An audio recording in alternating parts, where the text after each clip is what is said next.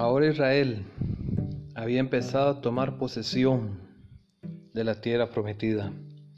Habían conquistado a Seón y salió a su encuentro otro rey amorreo, grande, de tamaño, dice en Deuteronomio 3:11, porque únicamente Og, rey de Basán, había quedado del resto de los gigantes. Su cama, una cama de hierro, no está en Rabá de los hijos de Amón, la longitud de ella es de nueve codos y su anchura de cuatro codos según el codo de un hombre. Este rey, confiado en sus fuerzas y molesto por el avance de los israelitas, decidió atacar a Israel. Así que se dirigió e Israel tuvo temor, pero Dios prometió que iba a estar con ellos.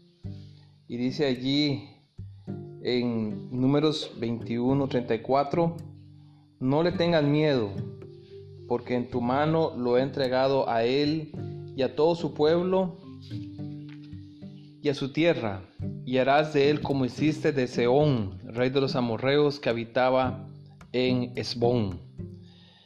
Y esta promesa también es repetida en Deuteronomio 3, versículo 2. Y me dijo Jehová, no tengas temor de él, porque en tu mano he entregado a él y a todo su pueblo con su tierra.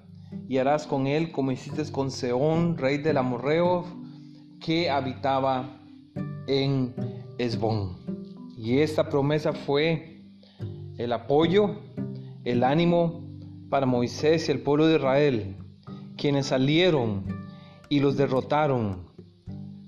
Se dice allí más adelante en Deuteronomio, Jehová nuestro Dios entregó también en nuestra mano a rey de Basán y a todo su pueblo, al cual derrotamos hasta acabar con todos.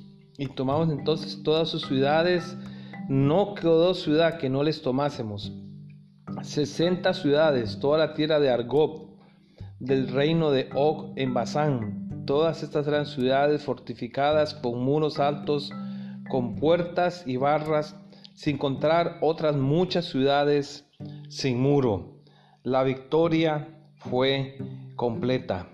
Dios entregó lo que actualmente se conoce como el norte de Jordania, al norte del mar de Galilea, la región de Basán, y también lo que se conoce como los Altos de Golán, se lo entregó todo al pueblo hebreo en ese momento y tuvieron una victoria completa sobre el enemigo.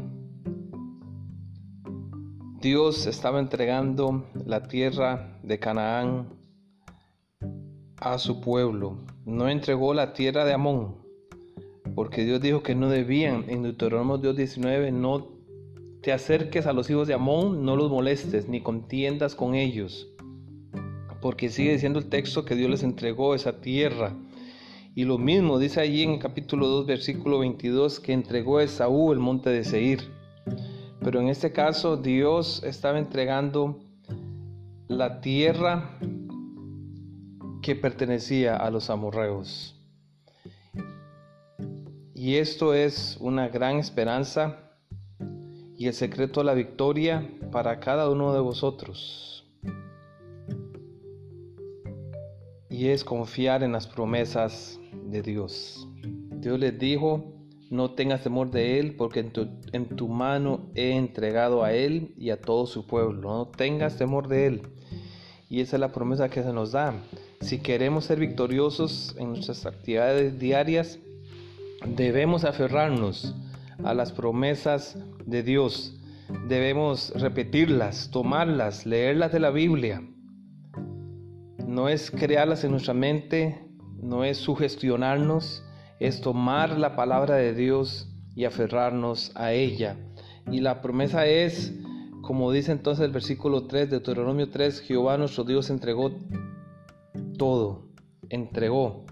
Dios nos ofrece su victoria por su gracia, lo que nos queda a nosotros es aferrarnos con fe y con ánimo a esas grandes promesas.